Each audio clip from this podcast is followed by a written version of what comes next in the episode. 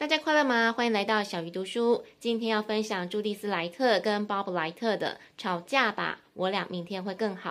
我们都会吵架，无论是跟父母、跟另一半、跟同事、跟朋友。但如果可以吵得有意义，有时候反而可以增进感情。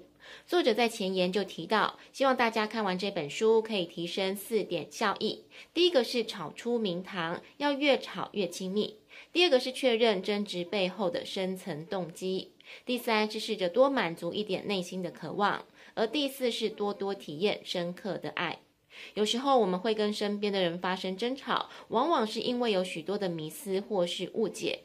你不妨检视看看自己是不是有以下这些迷思：第一个是认为化学反应可以创造美好的伴侣关系；第二个是认为找到对的另一半是终极答案；第三是以为努力经营伴侣关系是王道。第四是以为化解歧见是处理争吵最好的方法，而第五是以为发展伴侣关系是要让自己快乐。如果以上五点你有符合其中一样，赶快来听一听作者的分享。作者就是一对很常吵架的夫妻，经常吵到婚姻咨询师都问他们要不要考虑离婚，但他们始终不曾把离婚列为选项。他们的吵架常常夹杂着来回跺脚。吼叫，让人沮丧的言辞交锋。不过争吵之后，当他们找出问题的症结点，就能让他们更进一步了解自己，同理对方，而且重返亲密。不过，想要在大吵之后重拾美好的关系，要知道如何争吵。很多专家倾向于教导如何解决冲突，而不是完成冲突。但是如果双方可以知道为什么而吵，如何争吵，以及想要吵出什么结果，反而可以达到更高层面的亲密跟信赖关系。想要了解对的争吵方法之前，要先想一想争吵的类型。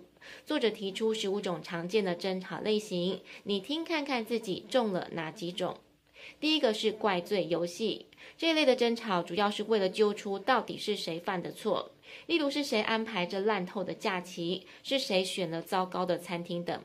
争论之前，与其忙着怪对方，不如先搞清楚自己为什么这么火大，到底是哪里出错，现在跟以后要怎么改变。当你找出自己为什么这么执着在定罪的原因之后，你就可以专心思考如何才能让自己满意。第二种是家事的争端，例如家事的分担、马桶盖要掀要放等等。这种争吵主要是为了责任的分配，或者是轻视贬损对方在家务方面的贡献。这类的争吵不会拖垮伴侣的关系，反而是成长的好机会。这些小冲突可以凸显问题的所在，并且协助解决问题。第三种是为了钱争执，这是很容易引爆冲突的话题。这类的争吵背后通常隐藏着自我价值或是安全感的问题。他们可能源自于被感谢的渴望，或者希望日子像邻居一样优渥，却感到失落等。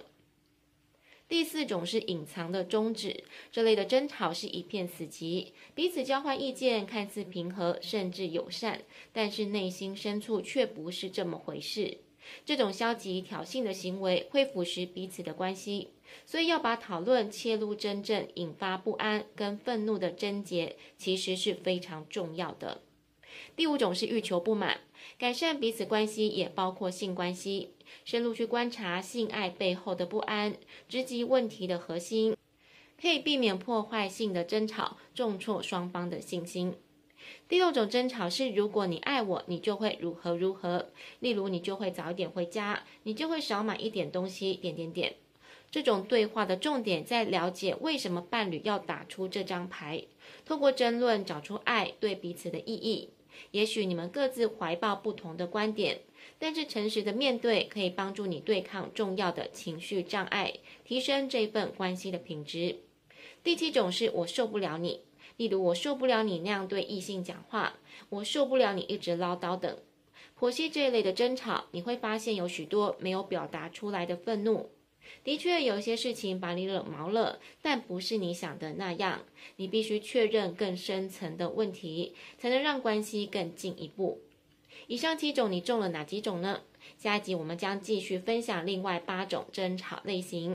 小鱼读书，我们下次再会。